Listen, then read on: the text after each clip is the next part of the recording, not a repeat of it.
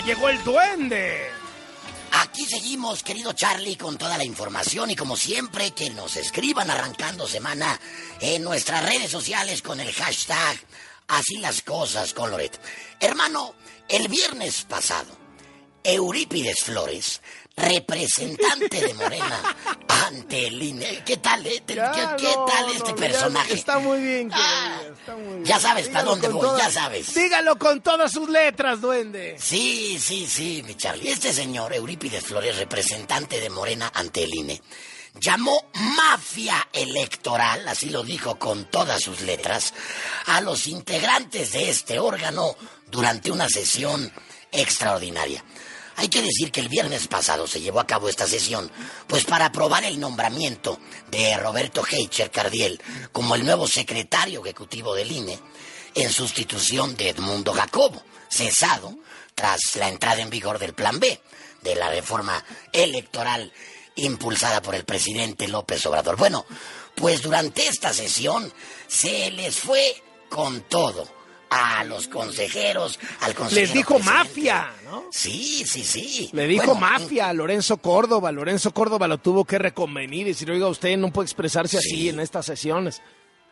Es correcto, no, pero todavía no, no, o sea, no dejó el tema ahí. Todavía en su cuenta de Twitter puso, hoy Córdoba se desbordó en parcialidad y vulgaridad.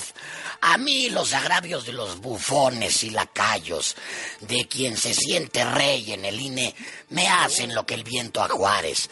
Al pueblo me debo y a ellos respondo. Son una mafia electoral. Bueno, no, ya. O sea, Benito Juárez se queda corto con este señor. Este, no, no, no, de verdad, de verdad. Con Eurípides. Eurípides. Con Eurípides Flores. Pero Siempre hay un tuit, hermano. Siempre hay un tuit. Y es que hace nueve años, exactamente hace nueve años, este mismo personaje, Eurípides Flores, ponía a través de su cuenta de Twitter también una fotografía muy sonriente con Lorenzo Córdoba, y lo voy a leer textual, decía, como ciudadano, celebro la designación de Lorenzo Córdoba como presidente del INE. Hombre íntegro y jurista excepcional. ¿Qué tal, hermano? Y ahí... Se lo acabaron, ¿eh? Sí, pues ahí se le cayó Oye, pues ahí se acabó Eurípides, ¿no?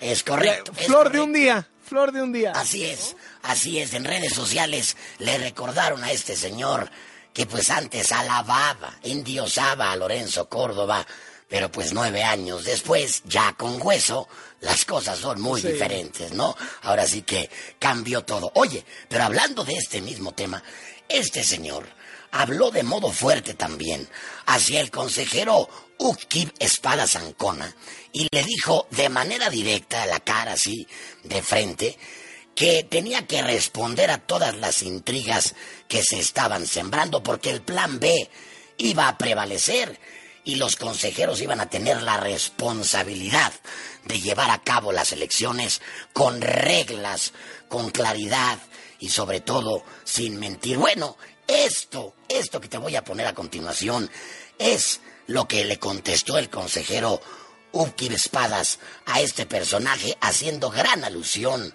a don Manuel Bartlett, mi Charlie, el del fraude mayor del 88, cuando la Comisión Federal Electoral, pues era, como dice el consejero, el brazo operador de los trinquetes, de las verdaderas mafias y de los fraudes en aquella polémica elección. Vamos a escuchar, así lo dijo. Porque la autoridad era la Comisión Federal Electoral, que era el brazo operador del gobierno para llevar a cabo los fraudes y en eso no participamos.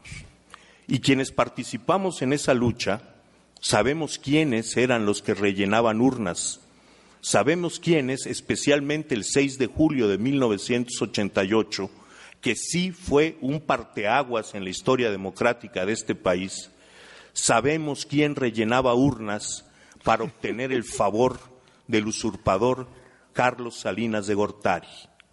Sabemos dónde estaban entonces sabemos dónde están hoy y sabemos quién uh, guarda silencio respecto al poder que se ha reintegrado a los defraudadores de la República de 1988. Toma, Sí, sí. ahí ya, Políticamente noqueado. No, ya. Noqueado. Es correcto. Sí, pararon la pelea. Se acabó, se acabó. ¿Qué tal? Pues sí, pues Bartlett está en el gabinete de López Obrador y todos. Claro, claro, y él fue el del fraude del 88, cuando salió a decir la caída del sistema y demás. Bueno, pues ahí lo tienen, lo tienen en el gabinete de ese tamaño, mi Charlie, el trinquete. Bueno. De regreso a las cloacas. Regresaré.